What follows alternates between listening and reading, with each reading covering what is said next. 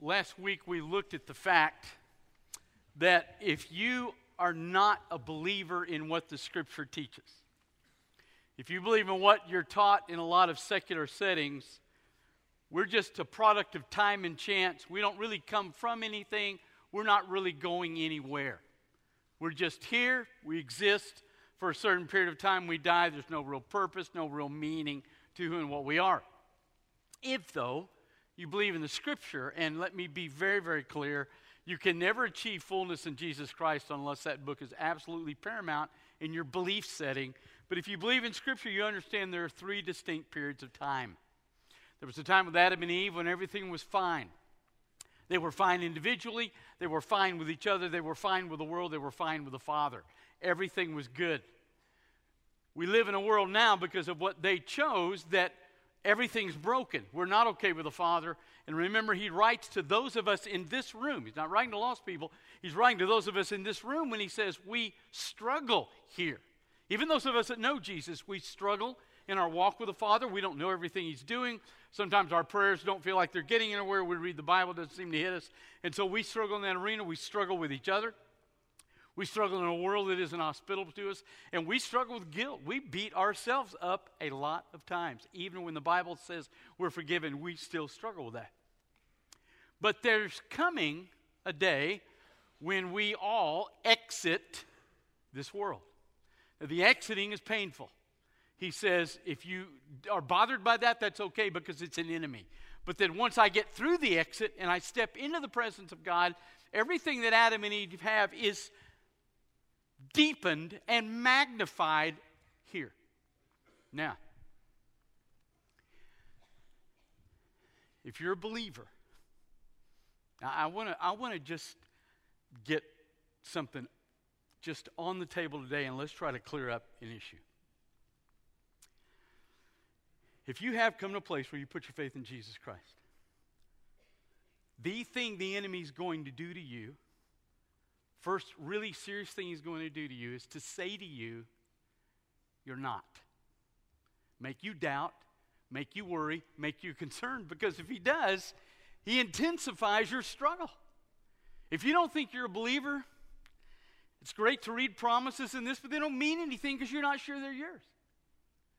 It's hard to pray because you're not sure your prayers really are going anywhere. You do worry about your guilt because you're not sure you're forgiven. First genius thing he does is he will do everything he can to pull you away from understanding that you are, in fact, a believer. Now, we've arrived at 2 Corinthians chapter 5, verse 5. Now, I want you to travel with me today. We're going to go to Ephesians 1 in just a moment because I want to get everything cleared on the table today. Now, listen to what he says. Paul writes, and he says, we can be sure that when we hit the exit point of where we're going, no one ever ceases to exist. Everybody exists for eternity, lost and saved. All that happens at the exit point is you determine by your choice in this period of time where you're going in response to the Holy Spirit. Now, listen. He says, The one who qualified us for this, that is, He qualified us for this exit, that we're going to be okay. Now, listen to this, is God who gave us the down payment, which is the Holy Spirit. When you became a believer, the Holy Spirit indwelt you. The Holy Spirit is God's down payment to you that he when you hit this exit point that he's going to come and get you and take you home. It's a down payment. And when we make a down payment, it doesn't mean anything. But let me tell you something. When God makes a down payment, he backs up what he promised. So when he makes a down payment of the Spirit, we're going to be okay. I don't care what the enemy says to you. So let's understand something here. That down payment right there, 2 Corinthians 5 5, that down payment that he promises us, that we're going to look at in Ephesians 1. Now listen. That down payment is his word to me. It is not my word to him. My salvation isn't based on my promise to him, it's based on his promise to me. Now, I make, I don't know about you, I'm just talking about me. I make promises at times to him that are pathetic. I'll sin, feel guilty, get up, look at God and say, God, I promise, I'll never do that again. Next day, boom. Or I'll promise, God, I want to know you well, so I, am going to get up every morning at 5 o'clock and have a quiet time with you, you, just you and me, every morning at 5. I'm trying to think, I was trying to think as I prepared the sermon, the longest consecutive number of days I honored that promise. I think my total consecutive number is three. I think I went three once. And so on the fourth day, when five o'clock rings and the alarm clock goes, you go, here's what you do. I'm sure God will forgive me. right back gone. I made a lot of promises to God, and I'm just grateful. And we need to be clear my salvation is not based on what I promise Him, it's based on what He promises me. And the promise He gives me is that the Holy Spirit, if He indwells me, that is my promise from God that when I hit the exit point, here's where I'm going. Now, how do we get the Holy Spirit. Now, I want to get everything on the table today. Okay? So we're going to cover a little ground. Cowboys tee off at 3:30. We're good. Go to Ephesians chapter 1. How many of you have your Bibles? I don't care if you use a phone, iPad, I don't care what you use. Go to Ephesians 1. Somebody came up to me the other day and said, I, I see all sorts of people in church on their phones.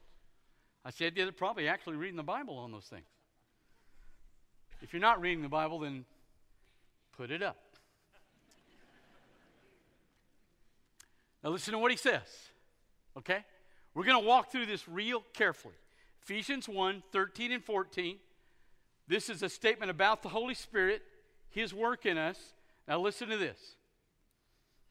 Here's what he says In whom, that is in Christ, after, and you, after you heard the word of truth. Now, listen. Here's the first thing you have to hear the word of truth. Now, that doesn't mean you hear it from me, you have to hear it from the Holy Spirit. Now, you stay where you are, you stay in Ephesians 1. I want you to listen to Jesus as he's walking the disciples to Gethsemane right before he dies. Here's what he says. He's talking about the arrival of the Holy Spirit. He says, That one, when he comes, will convince the world about sin, righteousness, and judgment. Now, listen. I can talk to you all day long about sin, righteousness, and judgment. It won't have any impact on you at all. You have to hear, when the Bible says you hear something, you have to hear it from the Holy Spirit of God, not from me. And what the Holy Spirit at some point will do to you, He will convince you of three things that you are, in fact, a sinner. That is, that you're in rebellion against God. It's not that you're a victim, it's not that you've done some things that have hurt your self esteem. You're in rebellion against the Creator. He's holy, you no longer are. He will convince you about your need for the righteousness of Jesus. And then he will convince you that if you live in your sin and reject the righteousness of Jesus, you will face the judgment of God. If you let Jesus take your sin and you embrace his righteousness, you will escape the judgment of God. Now, he has to do that. I remember a few years back, I had a young lady who had visited the church with her husband, and I saw her somewhere in town. She said, Yeah, we came last Sunday. She said, My husband's not a believer, and, and he really struggled with something you said in the sermon. I said, What was that? She said, Well, you made the statement that Jesus was sinless. He just couldn't believe that. Said, You know, I know good and well, Jesus, a teenager, he had to get mad. He lost his temper. He lusted after somebody. He hit his thumb. He cursed something. I know good and well he must have sinned. See, it doesn't matter what I say. If you hear me, it's not going to have any impact on your life. You have to hear from the Holy Spirit of God. So when he says, after hearing, he's talking about the Holy Spirit of God, God the Father, God the Son, God the Spirit, third person of the Trinity, reaching into your heart with truth. Now, what do you hear? Look at what he says. You hear the word of truth. Next thing he's going to tell you is what he's telling you is true. It's going to be automatic. You don't have to argue anybody with apologetics into the truth of God. What is the truth that he tells us? Look at this. He's going to tell you two things, which is the gospel of your salvation. He's going to tell you two things. He's going to tell you you need to be saved, that you are in trouble. Every person born is at some point a sinner. And once that sin occurs, you then face the wrath of God. I know that's hard. I know we don't want to talk about that, but that's the absolute truth. You need to be saved. You are in trouble without Jesus. But then he says, we have the good news about your salvation. The good news is that God put his son on a cross, took my sin, put it on his back. It took God six hours to pour the sin of the world on the back of Jesus Christ. His blood was shed, and his blood is the payment for that sin. The Bible says the wages of sin is what? Death. Jesus died. He didn't cease to exist, but he was separated from God.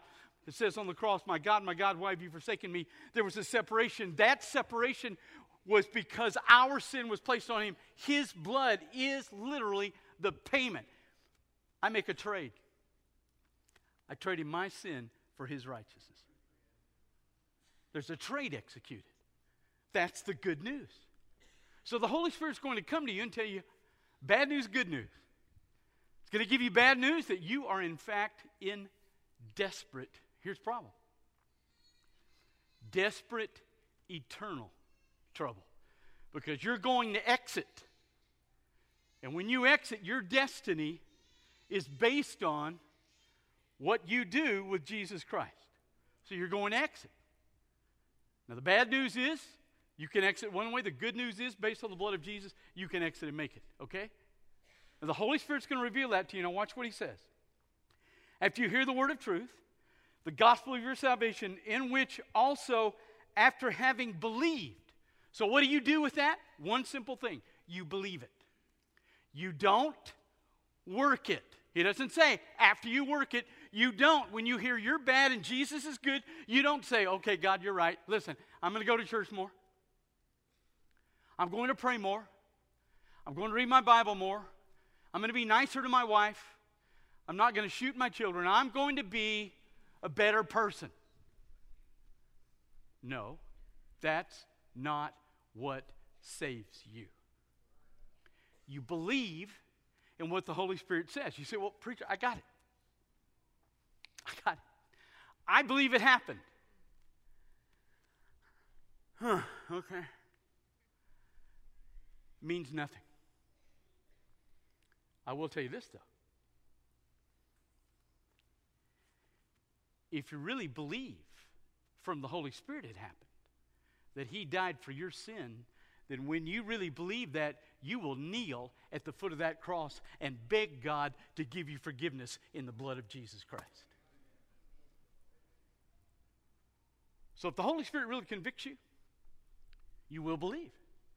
That's your response. If you look at Him and say, I don't think, and I've had people say this to me, I do not think Jesus, a Jewish peasant, is in fact the Savior of the world. Are you kidding me? I've had, matter of fact, we're going back to Israel, and the one of the guides we had when we were in Israel, first time I took a group from here, he knew the Old Testament backwards and forwards, matter of fact, way better than I do. And it was interesting because we, what I love about this church, I had 50 people on the trip. He got hit by all 50 people. And I doubt we're the first group that hit him. But it was intriguing to me his statement was, I believe Jesus died. I believe he came out of the grave. I think he went back to heaven. We said, well, then, what would prevent you from being a believer? He said, I don't and can't believe that he was God. You can. When the Spirit convicts you, look at the Spirit and say, Sorry. I'm not buying it. But if you buy it and you surrender to it, watch what happens. you are sealed with the Holy Spirit of promise. Here's what happens you're sealed.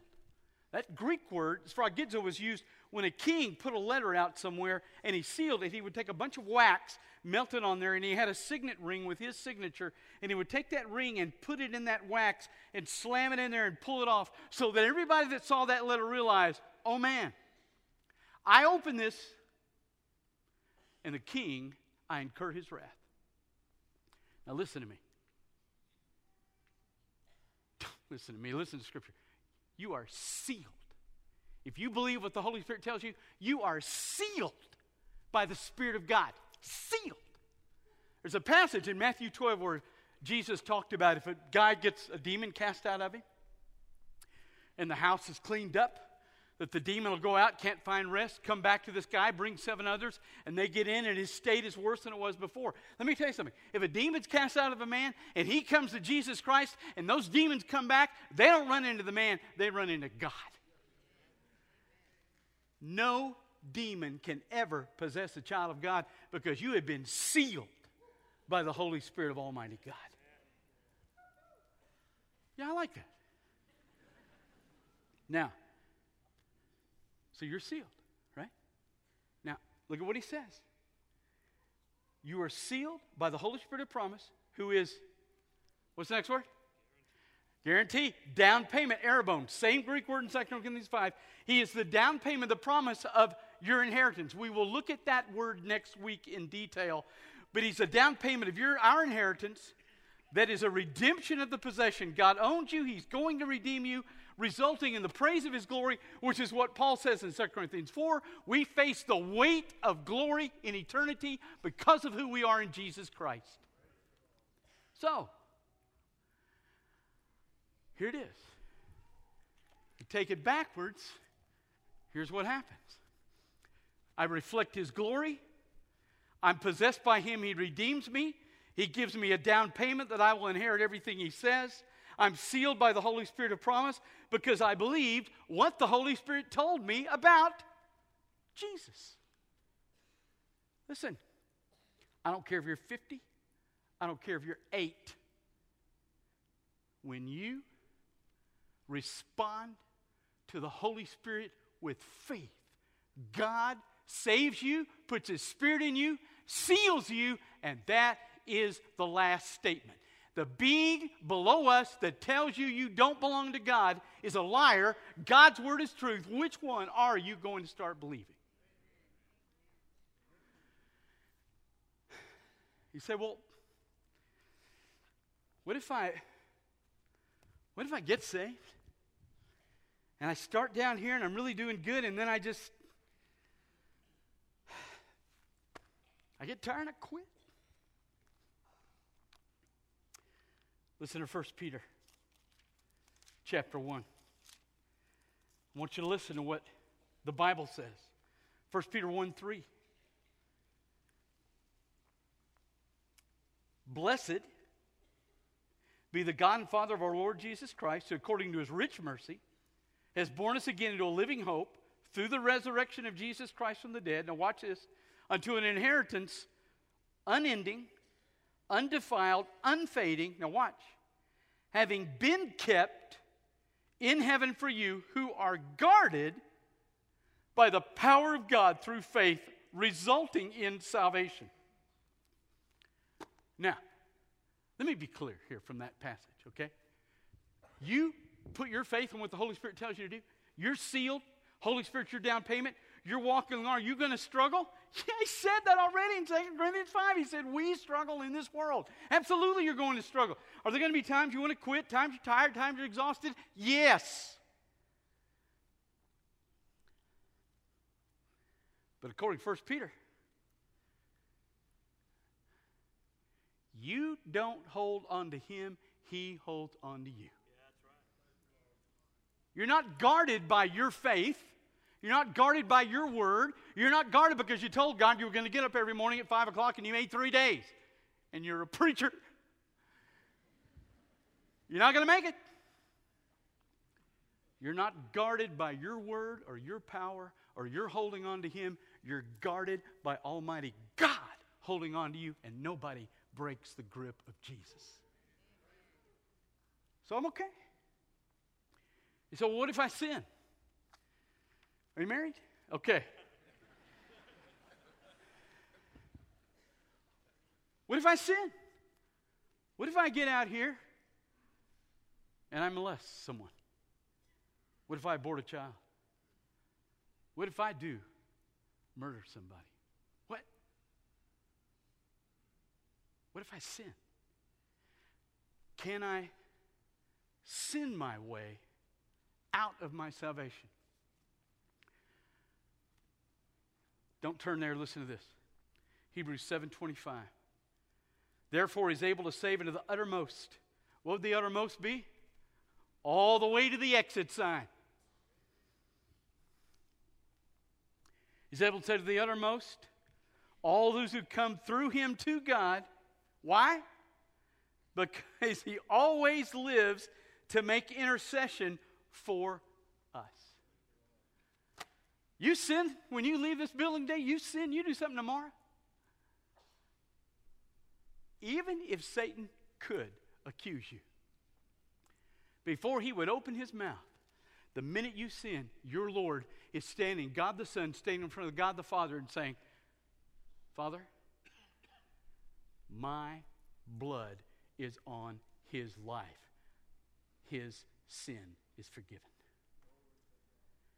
You can't sin beyond the intercessory power of Jesus. So you can't lose it because he's holding on to you, and you can't sin your way out of it because he's interceding for you. I don't care when you come to Christ.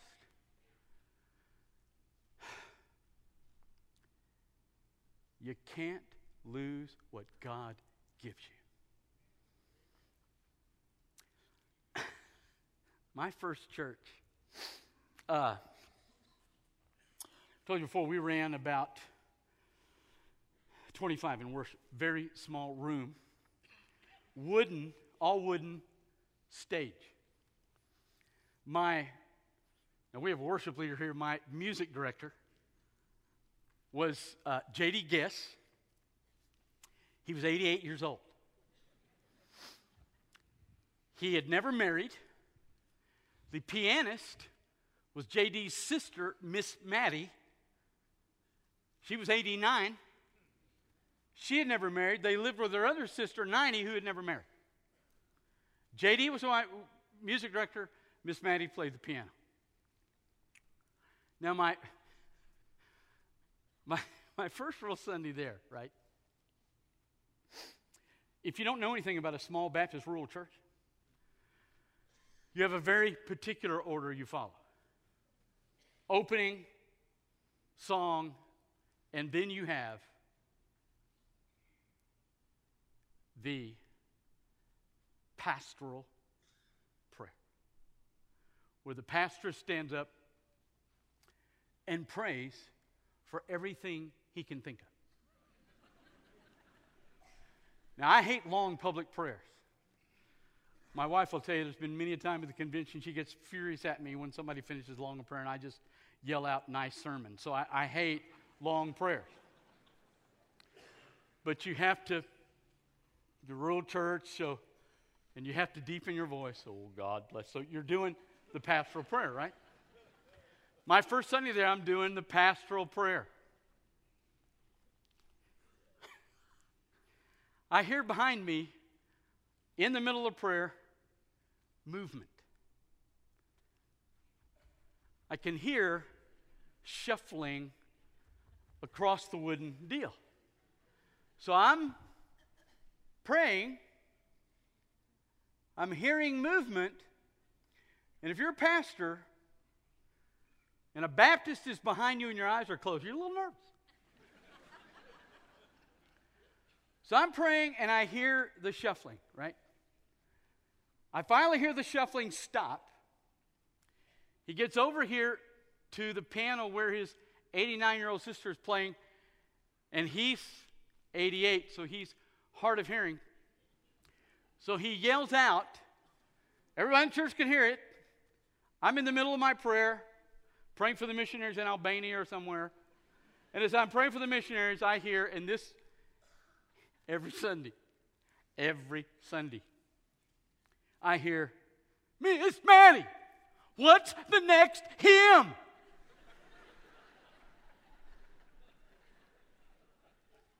So now I don't know who I'm praying to anymore at all. I'm totally lost in my Christianity, and so I'm trying to repiece my life back together.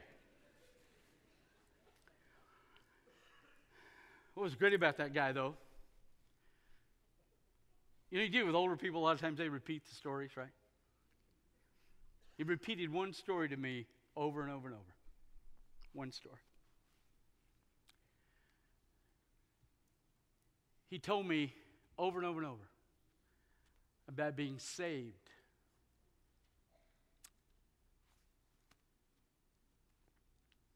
At a brush arbor revival when he was like 10. And every time he told me, he would tear up. Every single time. You know why? Because even 78 years later, he is still God. I don't care what he's done. I don't care the times he slipped.